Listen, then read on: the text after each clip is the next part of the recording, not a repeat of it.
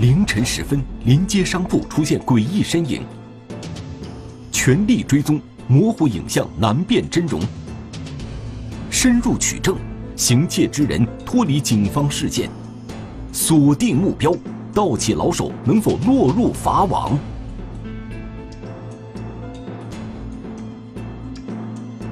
夜幕之下，天网栏目即将播出。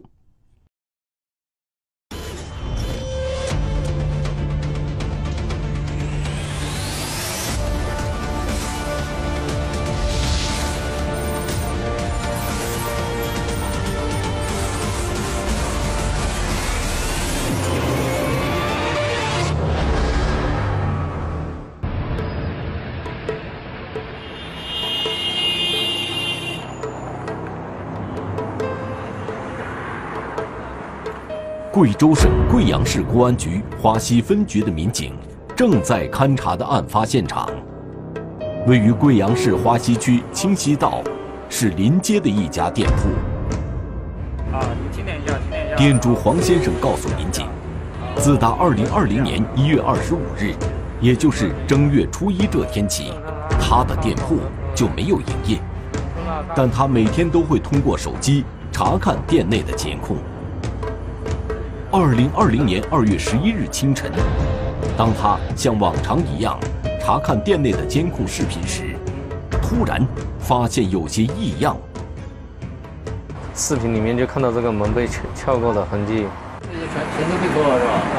哦，这就全已经全部被拿走了啊。嗯。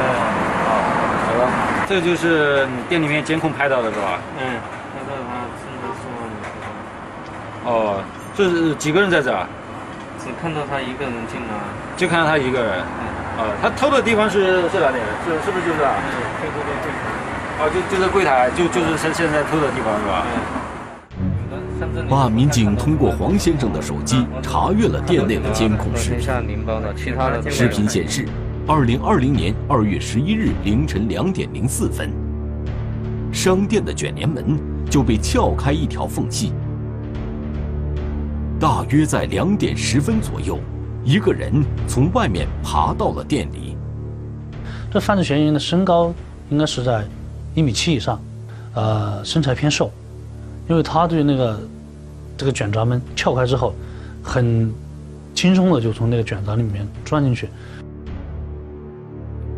窃贼进店之后，借助手机的补光灯，顺手拿起一个手提袋，然后。径直来到收银台的位置，蹲下来观察了一会儿，因为没有发现现金，便转身拉开了左侧货架下面的柜门，从柜子中挑选了一些香烟，装入了手提袋，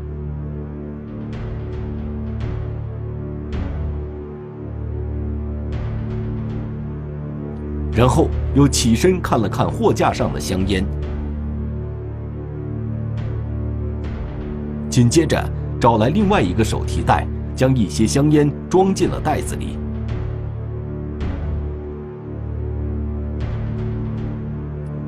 窃贼在店中逗留了大约三分钟，然后不慌不忙地从卷帘门的缝隙处爬了出去，随即失去了踪迹。他作案的那个很从容的那个手法，和反侦查意识来看的话，应该是一个。惯犯。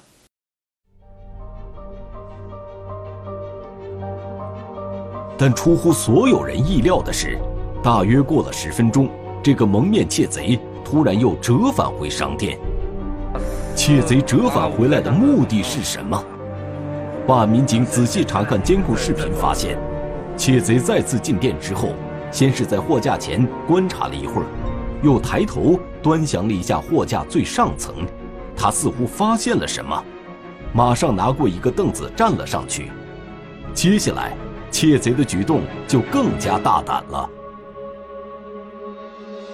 这柜子上面的好，他专门挑好烟，专门挑一些贵的烟。啊，都都是一条一条的，是吧？嗯，他基本上都是拿整条的走啊。据报警人讲，这个区域摆放的多是价钱贵、档次高的商品。只见窃贼在货架前一阵忙活，很显然，窃贼目的非常明确，就是要盗窃店内的高档香烟。再次得手之后，窃贼又从卷帘门被撬开的缝隙爬了出去。当时我点了一下，大概也就七八十条。当窃贼出现在视频画面中的时候，办案民警觉得这个人的身形非常熟悉。他拿了四，拿了五个箱子，总共。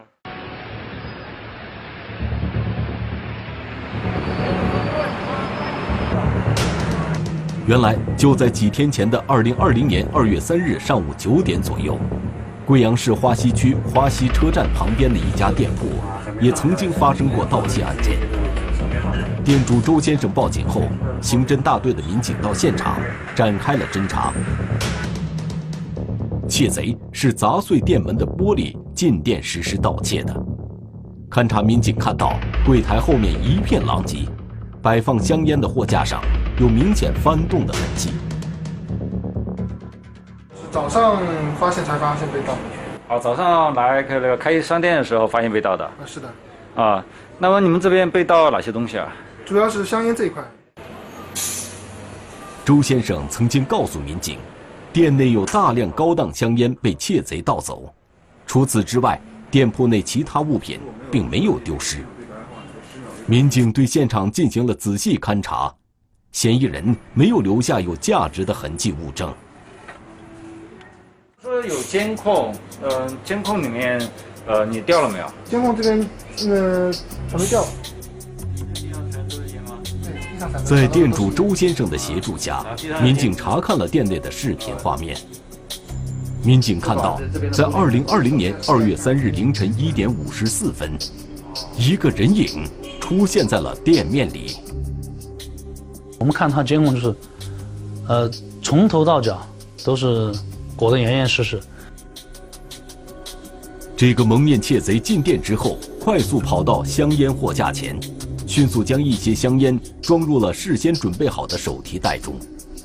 民警看到他的腰间别着一个长条状的物品，民警分析，这极有可能是一把用来破坏店门的工具。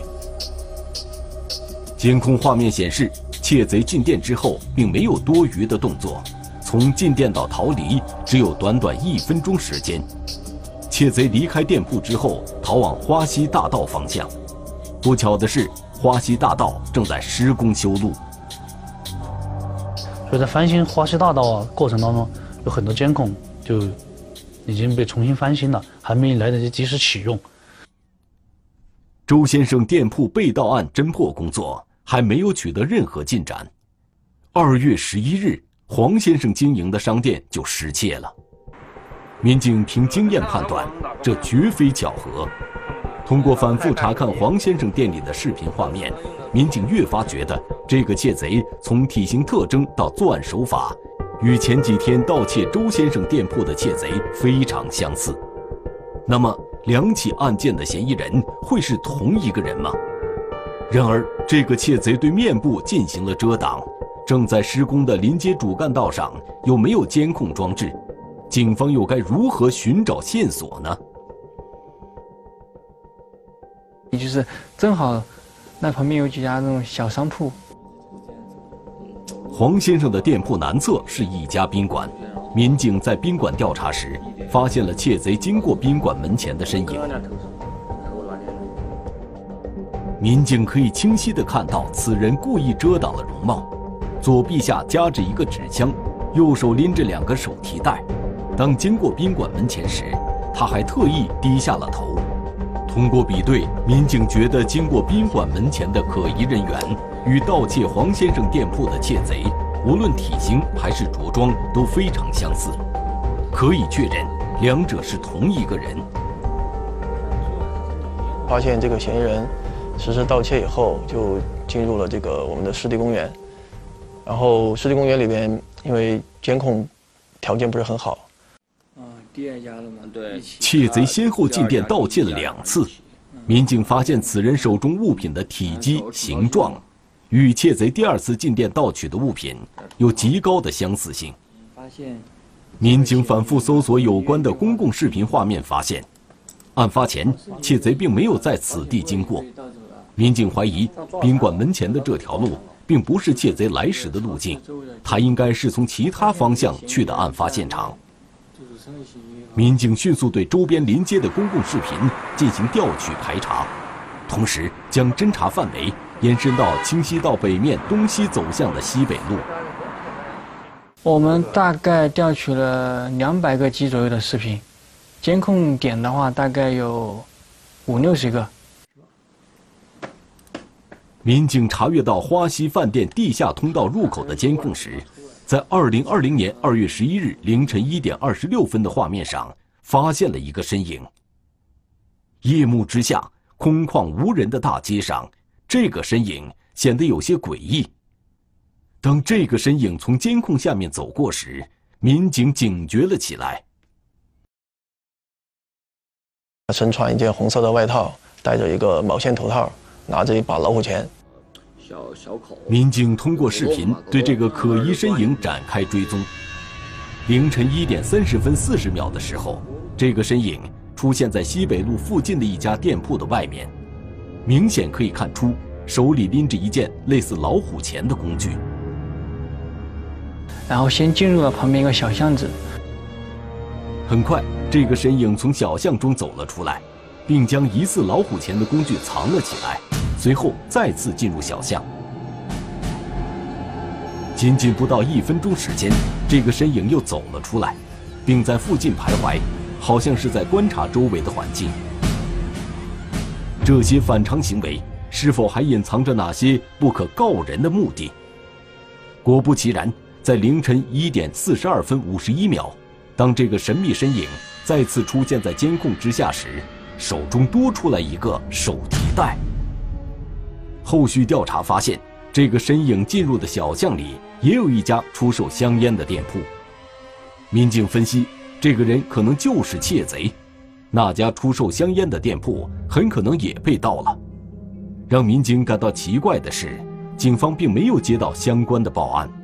这家烟酒店的老板回回去过年了，我们最后呢就通知这家老板，然后过来清点货物，然后老板才发现他也被盗了大量的香烟。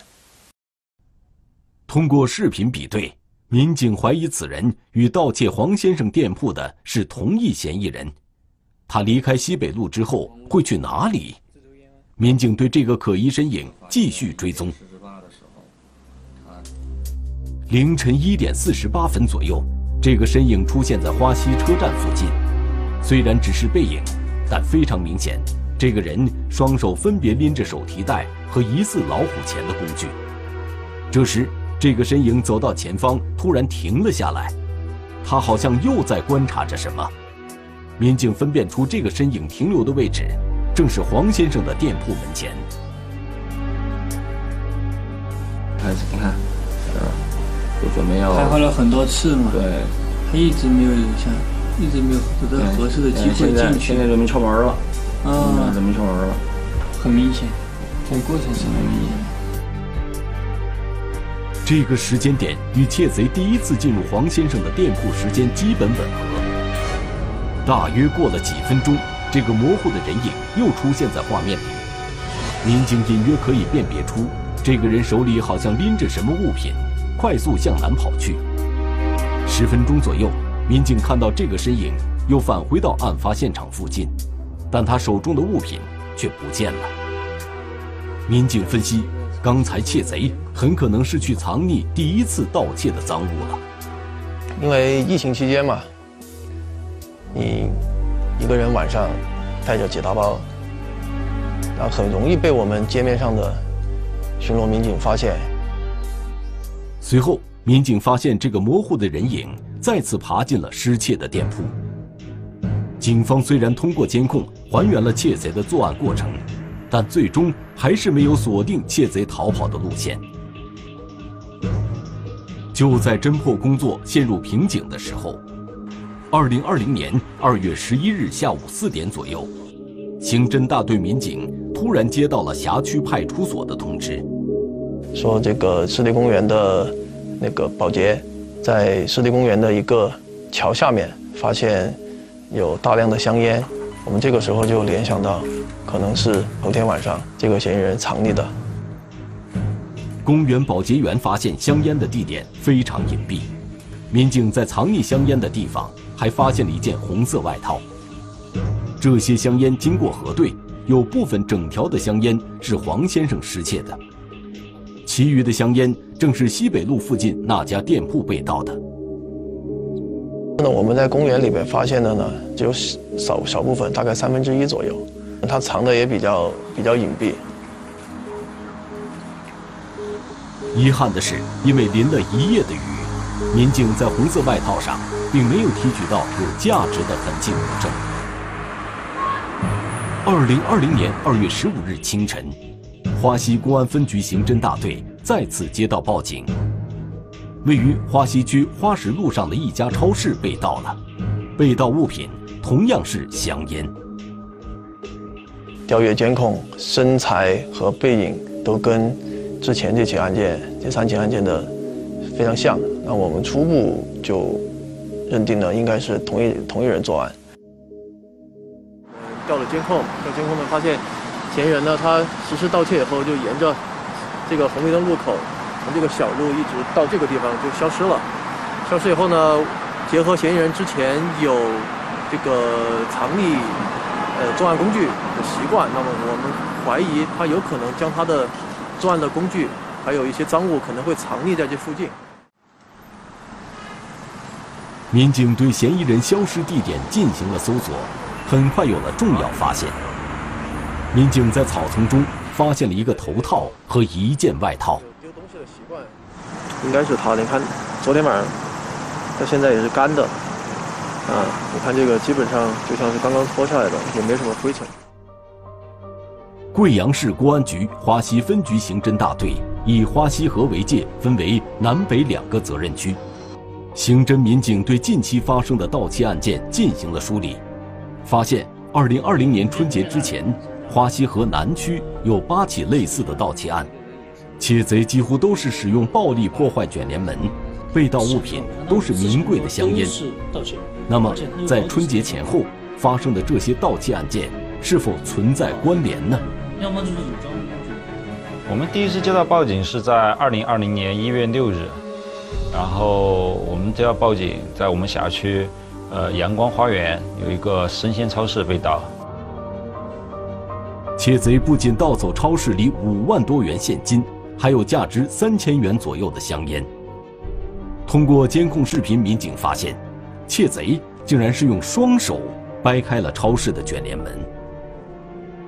然后到了一月十一日，然后也是我们辖区的田园中路有一家商店，然后报警，说是他们商店也是卷帘门被撬了。被偷了哪些东西啊？就可以烟、槟榔。呃，一些烟和槟榔。对。呃，总共被偷了多少数量？数量就几千块钱的。几千块钱的？哎，七五六千块钱的。这家店的店主告诉民警。他曾去查看过邻居家的视频画面。我们一叫就是两点四十几分，有一个人到我们这里来，他那里有个车子，他又在那里站十来分钟。一月六号到二月份，一共发了十多起类似的案件。好，我们对这所有的案件，所有的我们提取到的东西和视频监控，然后再综合分析判断。这些案子应该都是同一个嫌疑人所为。于是，花溪警方决定并案侦查。可糟糕的是，旧的案件还没查清，新的案件就再次发生了。二零二零年二月二十四日凌晨，一家便利店又被盗了。窃贼同样是将卷帘门撬开缝隙，爬入店中实施盗窃的。在视频画面上。民警发现，与以往案件不同的是，这个窃贼作案时戴了一只连着脖套的帽子，在不经意间还做了一个抬头的动作。哎，他就没有故意，就是没有遮挡，我们能看看清楚他半半个脸部吧。警方成功获取了窃贼较为清晰的正面照片，但他会是其他盗窃案的嫌疑人吗？他这个人的体貌特征、作案手法，和我们之前是否能联系了起来？结果一看的话，百分之八十应该就是同一个人。我们判断下来，这张嫌疑人的正面影像让警方有了新的侦查方向。一个曾经因犯盗窃罪被判处有期徒刑的王某，与影像中的窃贼相似度极高。但此时警方并不能确定这个王某就是涉案的嫌疑人。二零二零年二月二十四日下午，办案民警在窃贼藏匿的头套和衣服上找到了有效的痕迹物证。经过检验和比对，结果证实作案的正是王某。这个犯罪嫌疑人是一个有过曾经有过五次被判刑的经历。进一步侦查，民警发现王某是在二零一九年十二月十日刑满释放的，之后不久。一连串的窃案就相继发生了，并且还有群众指认，案发前后，王某确实曾经出现在两个被盗商店附近。由此，王某涉案的可能性被警方确认。分析相关线索，警方终于理清了王某作案的规律。他先盗窃了我们花溪河对岸那一片的这个烟酒店，然后呢，又转过来。盗窃花溪公园这一带，然后呢，再往上，沿着花石路、西北路往石板方向，他这样一个就是实施盗窃的这个，就是怎么讲呢？这个路径，嗯，是很有规律的。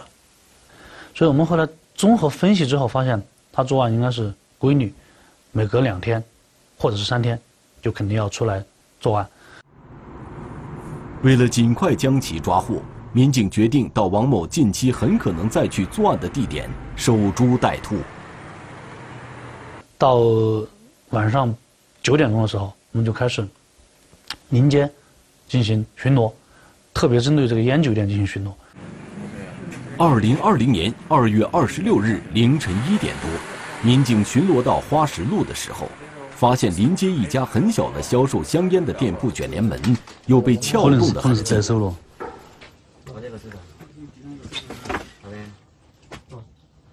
以为犯罪嫌疑人正好被我们堵在里边了，然后我们侦查员马上冲过去看。可是巡逻蹲守的民警在这个店铺中并没有发现嫌疑人王某的身影。但是犯罪嫌疑嫌疑已经得手了，那香烟已经拿走了，应该是看痕迹和那个情况看到，应该刚刚我们去之前大概几分钟，可能刚刚从这儿拿走。所以应该是与犯罪嫌疑人擦肩而过。二零二零年二月二十六日清晨，另一组侦查民警侦查工作取得了进展，有迹象表明嫌疑人王某很可能暂住在贵阳市南明区甘烟塘某小区。为了防止王某再次作案，刑侦大队民警决定到南明区甘烟塘这个小区实地侦查，进一步寻找王某的落脚点。但是我们到那个地方以后呢，发现里边非常的复杂，里边自建房很多，全全部都是外来务工，嗯，那种出租户。民警在小区内经过两个多小时的排查，并没有找到嫌疑人王某具体的落脚点。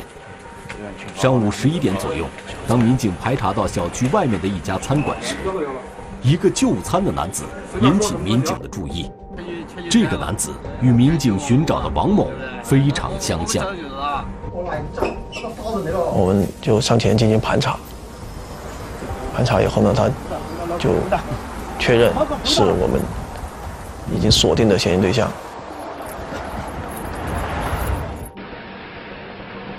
王某到案后，承认了自2020年1月6日至2月26日共计作案14起的犯罪事实。原来。王某刑满释放后，非但没有吸取教训改邪归正，反而是重走老路，重操旧业。王某供述，他通过事先踩点确定行窃目标，盗窃得手后选择就近藏匿赃物，次日再前往藏匿地点转移赃物。王某还供述，他盗窃的香烟是通过朋友高某雅转卖给高某雅的同学陈某华。高某雅从中也分得一些利润。陈某华明知是盗窃所得财物，仍多次低价收购王某所盗赃物。王五在这个作案的过程中，高某驾车对他进行接送，协助他盗窃。原来，高某雅每次将王某送到行窃目标附近，王某单独进入现场实施盗窃。待王某得手后，二人再逃离现场。经警方核实，盗窃涉案金额将近十万元。二零二零年二月二十七日，因涉嫌盗窃罪的高某雅和涉嫌掩饰隐瞒犯罪所得罪的陈某华被警方抓获。警方同时追缴回部分被盗香烟及赃款。